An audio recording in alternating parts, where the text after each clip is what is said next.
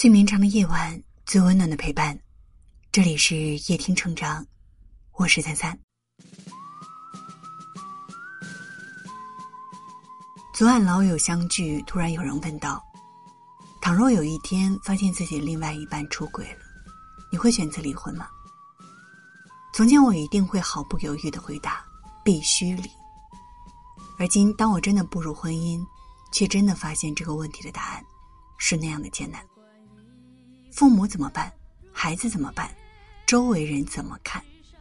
虽然很无奈，但这就是现实。今天想跟大家分享身边三个朋友的故事。第一个故事的主人公是阿喵，阿喵是半年前发现老公出轨的，她的新爱人是同公司一位小姑娘，也是健身房的瑜伽老师。阿喵问了全世界的女人都想知道的三个问题：为什么要出轨？对方哪里比我好？将来有一天你会不会后悔？老公的回答让阿喵觉得很无奈。他说：“我上一天的班回到家，想要一个地方休息，但只有满地的鸡零狗碎和孩子的哭哭闹闹。说到底，他不过是厌倦了平淡生活，恋倦别人给的温情，才能毫不犹豫的背弃家庭。中年男人的工作压力大，需要情感的宣泄。”但女人压力就不大了吗？工作、生活、孩子，每一样都难以权衡和取舍。婚姻不是单方面的给予和索取，你想要的，我也想要。过度强调自我，必然会出问题。没有谁是容易的，事情走到这一步，阿喵不会觉得都是他一个人的错，他们都忽视了对方的情感需求，才会越走越远，越走越偏离。当爱情的面具剥落在柴米油盐的琐碎里，有惋惜，有遗憾，但撕扯没有太多的意义。在阿喵看来，告别一段感情的最好方式，是不动刀枪，轻装上阵。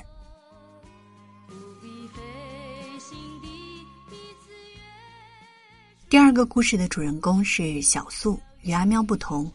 小素觉得，既然结婚了，那夫妻二人就是同进退，共荣辱。然而，在走过了七年之痒之后，小素在今年迎来了一场最大的婚姻危机。老公嫌弃小素没追求，既不关注内在，也不充实自己，两人聊天越来越聊不到一块儿去。不知道从什么时候开始，彼此间只剩下斗争和分歧。他找了位聊得来的红颜知己。而家里这位则越看越觉得面目可憎。两人现在还在打官司，小素正在努力的搜集他出轨的证据。没有第三者时，他们是一根绳子上的蚂蚱；有了第三者之后，他们是同林鸟。官司结束，会选择各自走各自的路。用小素的话来说，纠缠不是目的，只是为了出口气。十年错付，真到撕破脸的这一天，我做不到体面。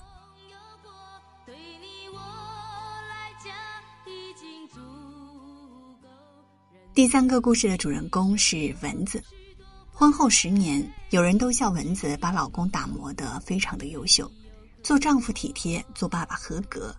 年前为蚊子换了辆更好的车，年后又为孩子们换了套更大的房子。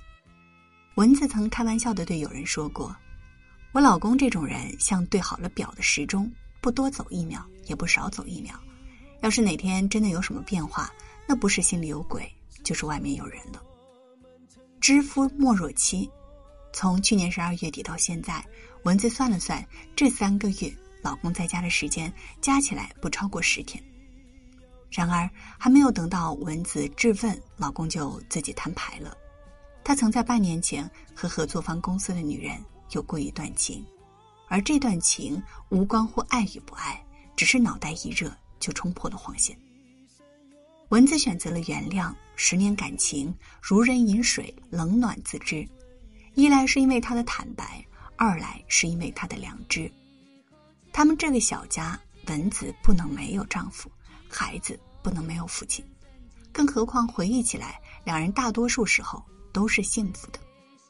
那天的最后，蚊子只说了一句话：“如果把漫长的婚姻看成六十秒，有一秒走神了。”那我选择用其他五十九秒来掩盖这一秒的瑕疵。时钟坏了就修，家不能散。你看，当婚姻里的另一半出轨，有人选择体面分手，有人选择百般撕扯，还有人选择粉饰太平，让一切从头来过。其实，在我看来，选择无关对错，唯有结果才分对错。毕竟，在婚姻的赛场上，每个人都有权叫停，也有权坚持。虽然我们常说一次不忠，百次不用，但成年人的世界，真的有太多东西需要去考量。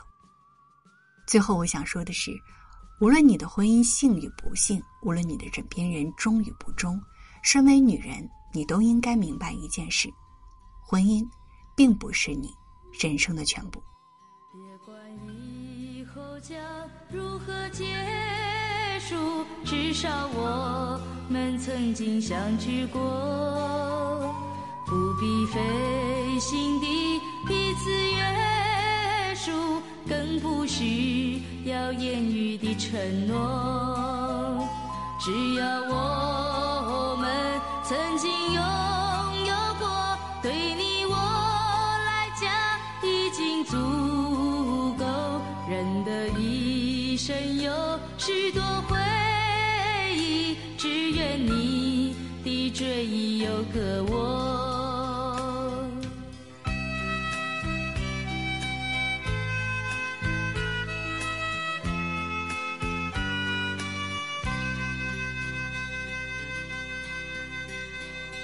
别管以后将如何结束。至少我们曾经相聚过，不必费心地彼此约束，更不需要言语的承诺。只要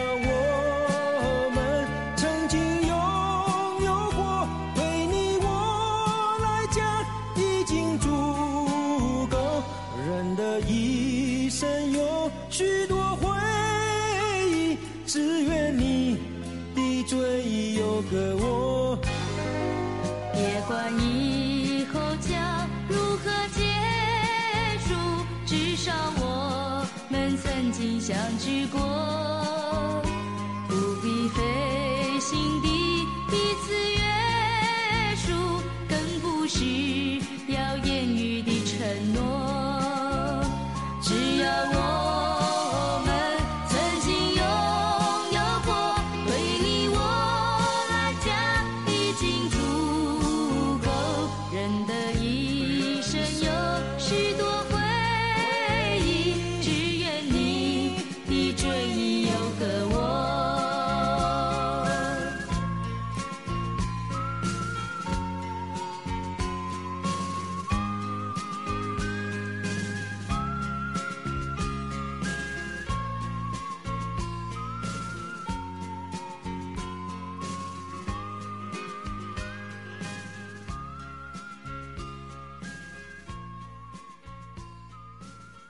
如果你喜欢今天的文章，记得在文末点亮再看。